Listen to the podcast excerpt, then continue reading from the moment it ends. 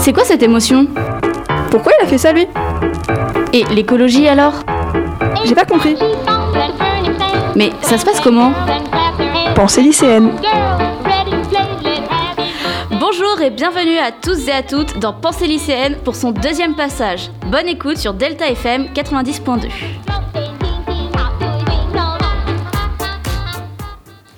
Alors aujourd'hui, je vous propose de commencer par écouter la chronique Fête à deux. Nous allons vous parler de notre sentiment vis-à-vis des masques que l'on doit porter au quotidien. Bonjour à tous. Donc euh, oui, nous, on va commencer notre petit débat par euh, bah, sur les masques. Et du coup, moi, je commencer par dire que au début, j'avais vraiment du mal avec les masques parce que c'était au collège et que bon, c'était assez compliqué. Mais euh, au final, maintenant, j'arrive de plus en plus à, à accepter d'avoir le masque et même je l'oublie. C'est-à-dire que des fois, on est au self et euh, j'oublie d'enlever le masque pour commencer à manger. Enfin, je sais pas si, je- pardon, je sais pas si toi ça te le fait aussi, mais Ouais, ouais. euh, ouais. Ouais, pareil, ça, ça me fait ça aussi. Des fois, j'ai- pu. Enfin, j'ai. Comme si. euh, comme si je l'avais pas. Comme on gomme euh, quelque chose sur notre feuille, on souffle et là, ah bah non, il y a le masque, ça s'enlève pas. Ah ouais, ça me fait pareil, pareil. Par contre, à chaque fois au retour des vacances, euh, bah, pendant les vacances, du coup, on n'a plus l'habitude de le porter. Et après, euh, c'est un enfer pendant trois jours, là, il y en a marre du masque. Ouais, tellement. Mais euh, c'est pareil, en plus, c'est dur pour respirer. Ouais. Parce que euh, on a souvent cours au deuxième, donc on doit monter les escaliers euh, tout le temps. Et je suis essoufflée à la fin. Bon, déjà, c'est parce que j'ai pas un très grand souffle, mais je suis tout le temps essoufflée à la fin de monter les deux étages, et puis c'est, on est marre. Puis quand on, on est en retard et cours de courir, Mais oui, tellement. Ouais, en plus, des fois, en cours, euh, déjà que rien que, que, par exemple, en maths, quand, quand on fait les fonctions et que mon cerveau, il carbure à 10 000 à l'heure, et avec le masque, bah, des fois, ça me donne super mal à la tête parce que je respire mon propre air. Ouais, ouais. Ouais, ouais. Il y, a des il y a même des chercheurs qui ont démontré que porter des masques peut être, entre guillemets, dangereux, car c'est comme si on respirait dans un sac en plastique. On respire euh, l'air qu'on expire, en fait. C'est en fait, on respire toute la journée notre CO2. Mm. Ça se Ouais. renouvelle pas assez. Ouais, c'est vrai que c'est c'est assez embêtant. Après moi j'ai pas trop ce problème, je sais pas pourquoi mais moi je sais que ça me j'ai pas mal à la tête quand je porte les masques. Mais par contre ce qui m'énerve, c'est que je fais partie des gens à lunettes et la buée le matin, je n'en peux plus. Vraiment, la buée je je je hais la buée maintenant. C'est horrible. Par contre, ça tient chaud l'hiver. Et ça c'est c'est agréable. Ouais, c'est vrai que quand t'as une écharpe en plus, là t'as pas froid. C'est vrai tellement. Ouais. Par contre, les gens qui ont pas une grosse voix, là je les entends plus du tout. Pareil, mais euh, ça me fait ça aussi où euh, je pense que pour comprendre aussi les gens, on a besoin de les entendre et aussi de voir leur bouche parler. Mm, mm. Parce que quand t'entends pas bien, bah, des fois ça peut aider. Et euh, quand il y a le masque, Ouais. on voit plus rien, donc on, a du mal à comprendre. Ça me le fait, ça me fait souvent aussi. Ouais. Ouais, donc en fait c'est un gros bazar ces masques. Tellement. ouais, ouais. Vraiment. Bon, on peut dire que c'est la fin de ce débat? Ouais. Ouais. Ok. Et maintenant, nous allons passer à ta chronique, Claire, sur le Soldat Rose, un très beau conte musical. Puis nous passerons à la pause musicale qui sera une des chansons de ce conte. Eh oh, vous m'entendez? Bon, très bien. Et vous me voyez? Non, c'est normal. Je ne suis qu'une voix, une voix de radio. Bon, j'arrête mon imitation pour aujourd'hui et je vais plutôt vous parler d'une histoire musicale. Pour ceux qui la connaissent déjà, vous avez normalement reconnu mon imitation. Pour les autres, je vais tout de suite vous présenter cette histoire. Le Soldat Rose. Le Soldat Rose, c'est l'histoire d'un petit garçon nommé Joseph, interprété par Raoul Le Pen- Penec, et qui en a marre de grandir, donc il va se cacher dans le rayon jouets d'un supermarché. Là, il va se rendre compte que les jouets sont vivants. Ouais, un peu comme dans Toy Story. Et il va se lier d'amitié avec eux, dont un soldat rose. Ceux-ci vont se présenter à lui en chanson, et Joseph et les jouets vont avoir plein de petites aventures dans ce grand magasin.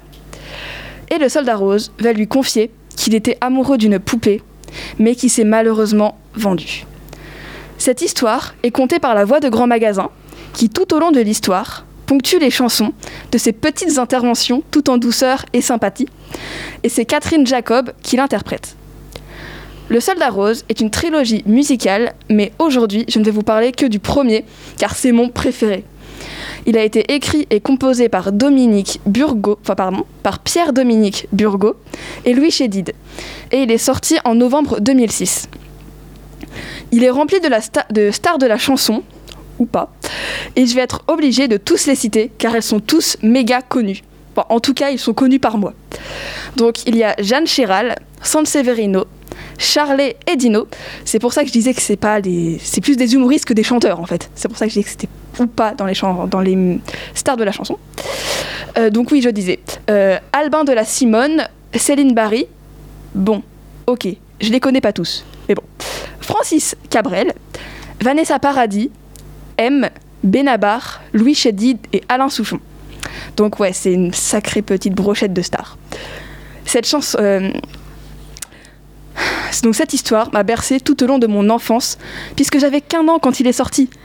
Par conséquent, pour écrire cette chronique, j'ai troqué mon CD de Jean-Jacques Goldman pour celui du Soldat Rose. Et vu que je connais toutes les chansons par cœur, je peux vous dire qu'il y avait de l'ambiance dans ma chambre. Et oui, je suis encore une des rares personnes à écouter des CD hors des voitures. J'ai un poste dans ma chambre, d'accord? Donc un peu de respect, s'il vous plaît. Bon. Donc euh, pour conclure cette chronique, en guise de pause musicale, on, vous propose d'écouter une de mes chansons préférées de l'album, la chanson du gardien de nuit, interprétée par Francis Cabrel. Et je ferai aussi remarquer que les chansons de méchants, car oui, le gardien de nuit est un méchant, sont très souvent les meilleures. Je fais cette marque, car le gardien de nuit est un méchant. Et de toute façon, j'aime trop Francis Cabrel pour ne pas mettre cette chanson en pause musicale. Donc, bonne écoute à vous. Merci Claire pour cette chronique qui nous a bien fait découvrir l'univers de ce conte. Et maintenant, la pause musicale.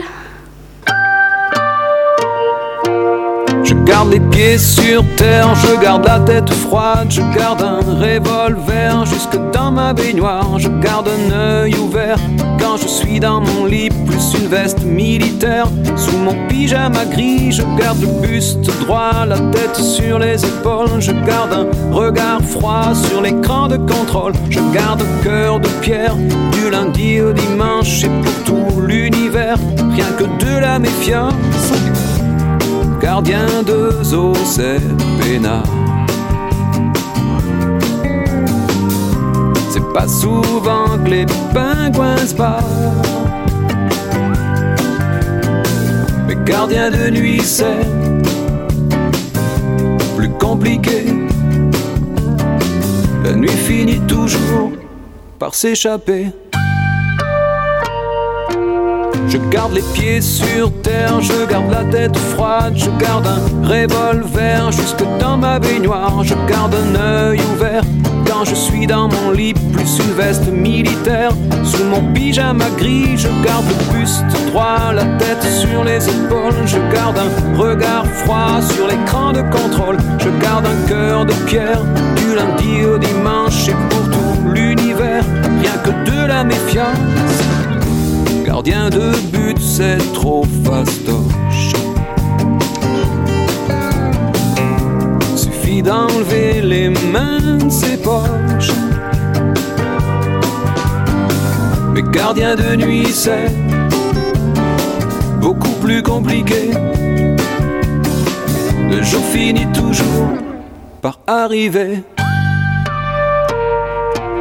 Je garde les pieds sur terre, je garde la tête froide, je garde un revolver jusque dans ma baignoire, je garde un œil ouvert quand je suis dans mon lit, plus une veste militaire sous mon pyjama gris, je garde le buste droit, la tête sur les épaules, je garde un regard froid sur l'écran de contrôle, je garde un cœur de pierre lundi au dimanche et pour tout l'univers, rien que de la méfiance, je garde les pieds sur terre, je garde la tête froide, je garde un revolver jusque dans ma baignoire. Je garde un œil quand je suis dans mon lit, plus une veste militaire. Sous mon pyjama gris, je garde buste droit, la tête sur les épaules. Je garde un regard froid sur l'écran de contrôle. Je garde un cœur de pierre du lundi au dimanche et pour tout l'univers, rien que de la méfiance.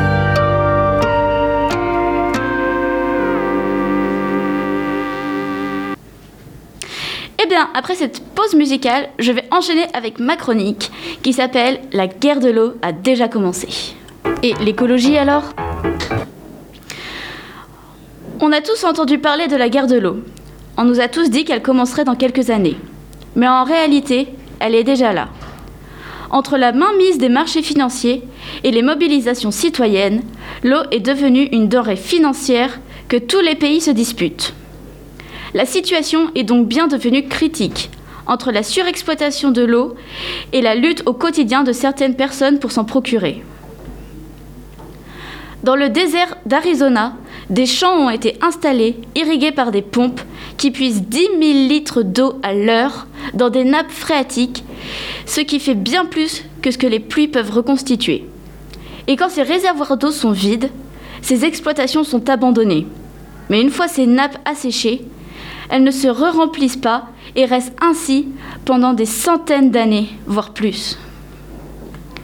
Ce pompage intensif a tellement asséché la terre que d'immenses failles se sont creusées en Arabie saoudite, aux États-Unis, à Bangkok, Tokyo et bien d'autres endroits encore. De plus, les deux tiers des grands fleuves du globe ne se jettent plus dans la mer, ce qui met en danger les zones humides région où le principal facteur d'influence du biotope est l'eau. Ce sont des endroits qui accueillent le plus de biodiversité et permettent la bonne régularisation du climat d'un pays. Des chercheurs estiment que dans 10 ans, 93% de toutes les eaux des fleuves seront retenues par des barrages. En seulement 30 ans, la mer d'Aral a été transformée en désert à cause de barrages créés par des exploitations de coton. Le manque d'eau se fait donc bien sentir. Au Cap Vert, par exemple, cela fait 11 ans qu'il n'a pas plu. Et les spécialistes estiment que d'ici 10 ans, la demande mondiale en eau dépassera de 40% ce que la planète peut fournir. C'est donc bien réel, et ça se produit aussi chez nous. En effet, dans la ville de Vittel, Plusieurs nappes sont à sec à cause de la récupération de cette eau par Nestlé pour remplir ses bouteilles d'eau en plastique, comme pour les marques Vitel, Epar, Contrex et San Pellegrino. Les autorités doivent donc ramener de l'eau des villes alentours pour approvisionner la population locale. Quand la guerre de l'eau sera officialisée et à un stade critique, L'écart social entre les personnes en favorisera certaines pour avoir un bon accès à l'eau. De plus, certaines personnes partiront de leur pays à cause de ce manque, ce qui obligera un choix politique pour savoir si ces personnes seront accueillies et auront un accès aux réserves d'eau d'un pays dont ils ne sont pas originaires. Enfin, une décision économique devra être prise. Garder l'eau pour le peuple ou laisser les grandes entreprises qui font la puissance économique d'un pays la pomper pour arroser ses récoltes et abreuver leur bétail, pour la mettre en bouteille ou bien pour faire fonctionner les usines. Voilà, j'espère que mon sujet vous a plu, ou tout du moins que vous avez appris quelque chose grâce à ma chronique d'aujourd'hui. Si vous voulez en savoir plus ou si vous voulez approfondir le sujet, je vous invite à aller voir le super documentaire qui m'a servi à faire ma chronique, qui s'appelle H2O, l'eau, la vie et nous, à retrouver sur Arte ou YouTube. C'est quoi cette émotion? Pourquoi il a fait ça lui? Et l'écologie alors? J'ai pas compris. Mais ça se passe comment? Pensée lycéenne. Merci beaucoup Lia pour ta chronique et rendez-vous la semaine, la semaine prochaine. Bah non, la semaine prochaine on est en vacances. Du coup plutôt dans deux semaines pour euh, une autre troisième émission. Vous êtes sur 4, Delta FM pardon 90.2 et c'était Pensée lycéenne. Au revoir. Salut tout le monde.